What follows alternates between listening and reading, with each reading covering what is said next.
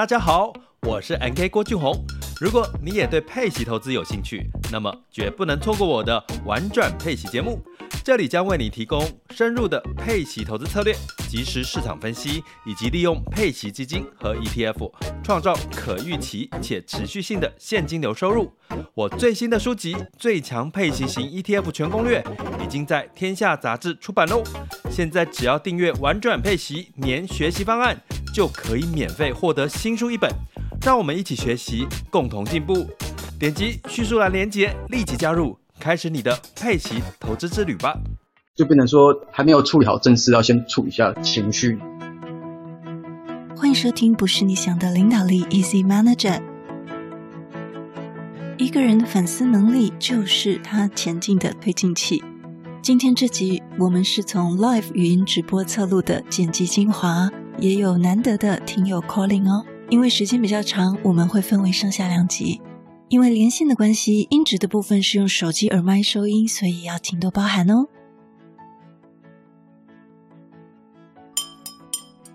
所以希望大家用一个放松的心情听。那有些如果你觉得可以做的部分，你可以把它记下来，对不对？因为只要我们有一项可以把它应用在职场上，那么这就是你的经验宝石，那也才是对你最对我都是最大的收获。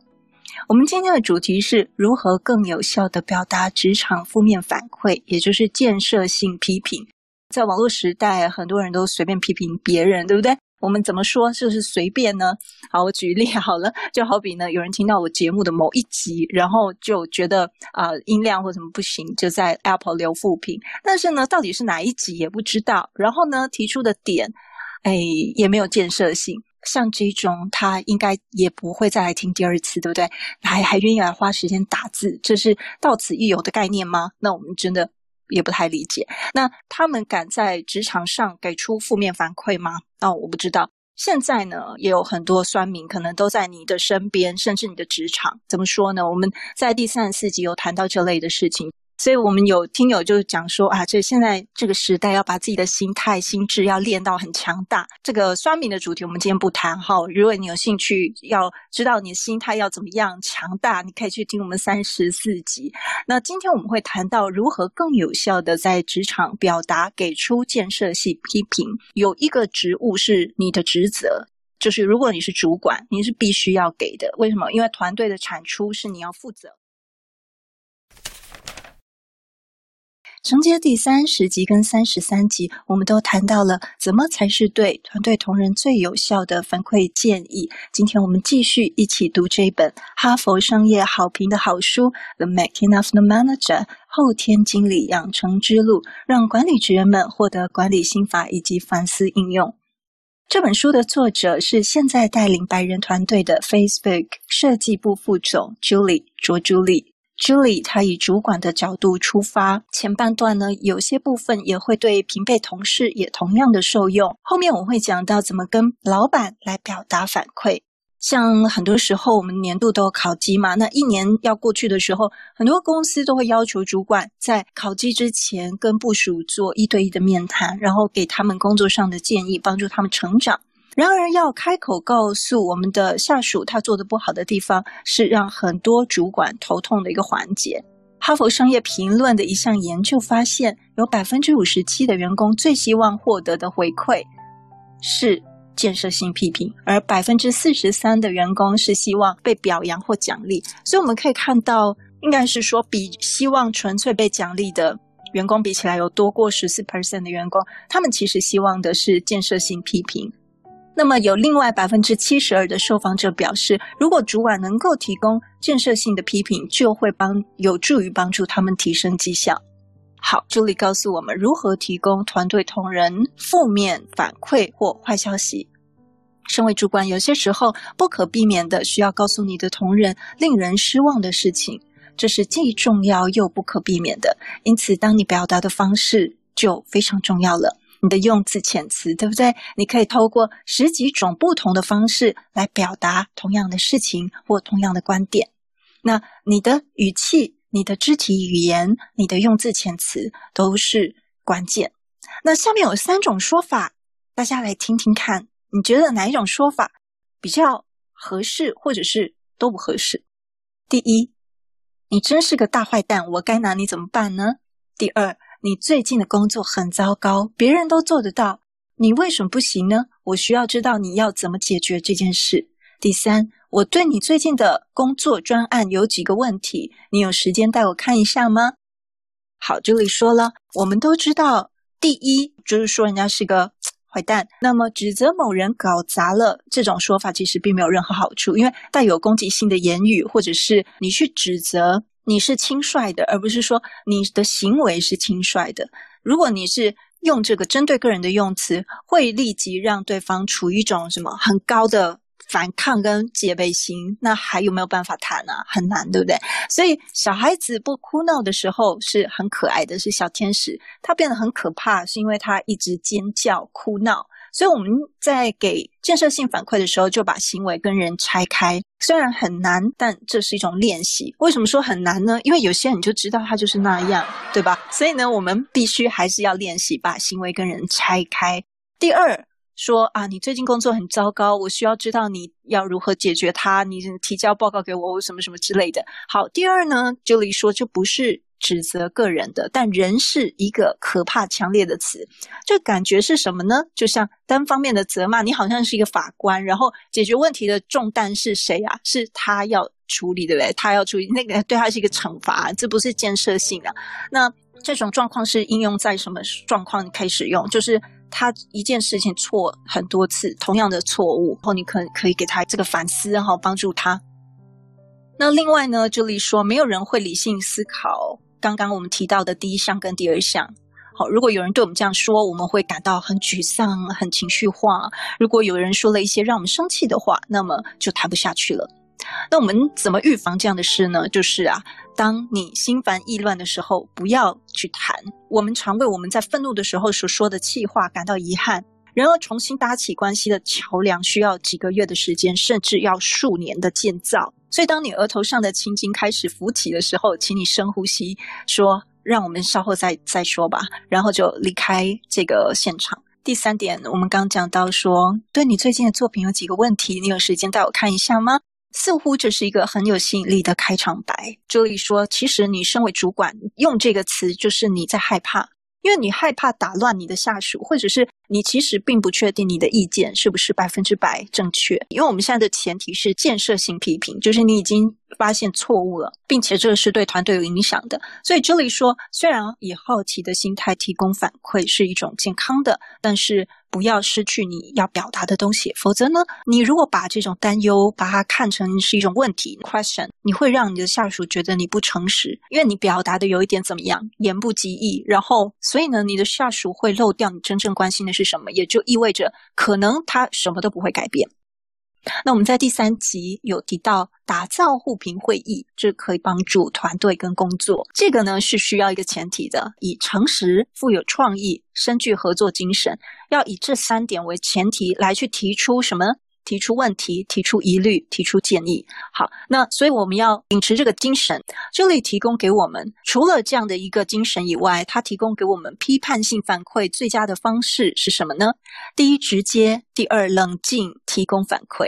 好，它是分成三个架构。第一，清楚地说明你认为这个 problem 这个问题是什么。第二。是什么事情让你有这样的感觉？一定要怎么样？像我们在三十四集有提到的，像描述电影那样子的细节，绝对不要讲笼统的字。好，第三，你希望如何去共同努力解决这个问题，而不是只把这个问题丢给对方。所以我们刚刚抓到几个重点，第一个就是说，清楚的说明你认为这个问题是什么。第二，你要具体陈述事实，要明确。像描述电影那样子的明确，还有另外希望怎么样共同解决这个问题，不是只把问题丢给对方，也不要只有单向发言，你要听听对方怎么说，要彼此对话。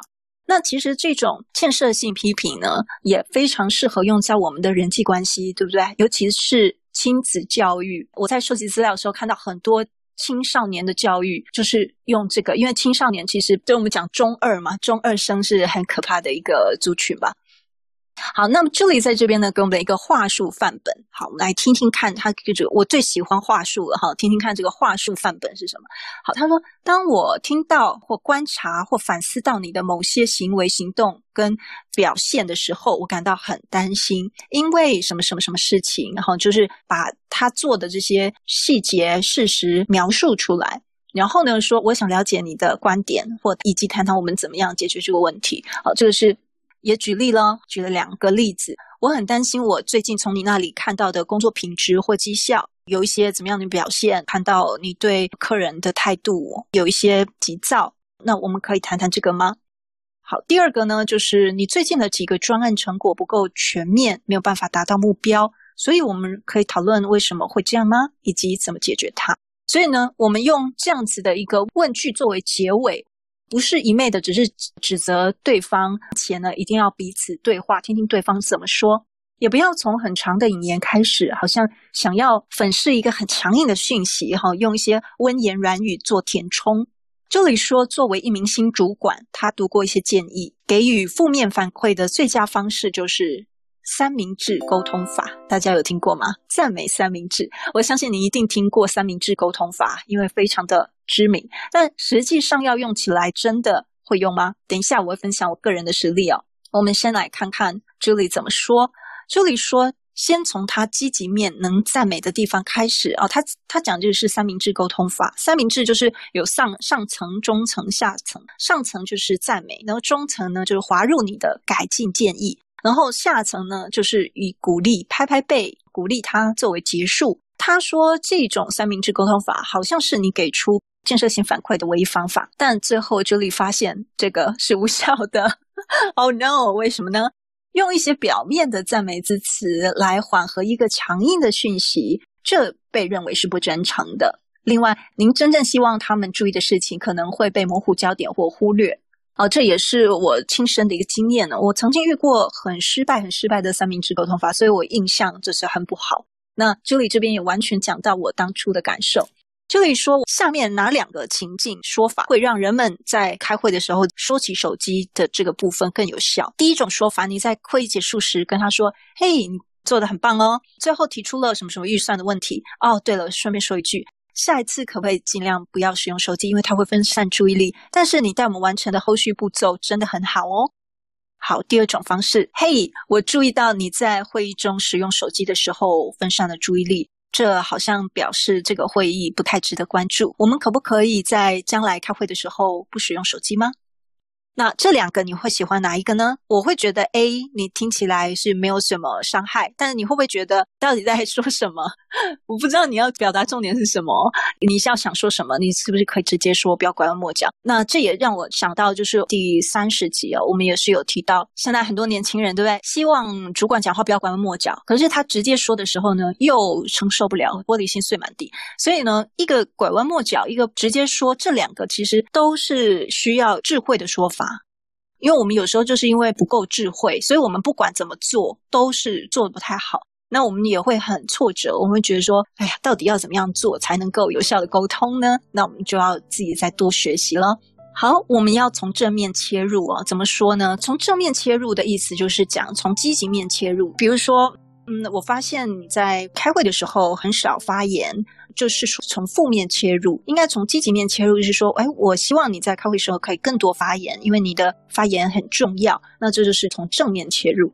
好，关于失败的三明治沟通法呢，我现在要来分享了哈，因为我也曾经遇过，那真的是会让人呢这个很生气哦，而且会打坏你跟这个人原本的关系。他的失败的三明治沟通法，让我们的关系笼罩了一层虚伪的阴霾，就让我觉得他很不真诚。但是不真诚就是信任感的一个杀手。但对方他可能因为当初经验不足，所以呢，他只能用一些三脚猫的功夫，用一些空虚的赞美去包装一个强硬而且无法说服别人的一个信息。所以呢，用不好真的是有一点可怕。但多年过后呢，我的咨商师他也鼓励我可以用这个三明治沟通术。那我就发觉啊，实际执行真的是一个大学问哦。我可不希望我也变成那一种东施效颦的三脚猫功夫，弄巧成拙。因此，我也花了很多的时间去学习跟练习。